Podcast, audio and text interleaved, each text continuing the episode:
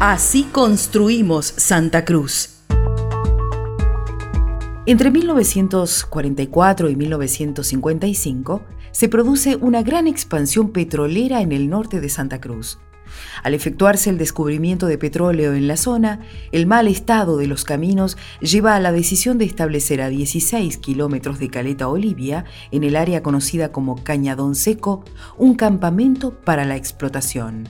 El enclave crece rápidamente gracias a que la empresa estatal IPF desarrolla una política de erradicación de trabajadores que atrae mano de obra principalmente del noroeste argentino. El asentamiento se va ampliando con edificaciones para la enfermería, el destacamento policial, la proveeduría, las casas de familia de los trabajadores y la escuela para sus hijos. Así, rápidamente, lo que en un comienzo fue un campamento para los obreros del petróleo, se convirtió en un pueblo más del territorio provincial. Basado en el texto de Alicia García y en el de Patricia Sampaoli.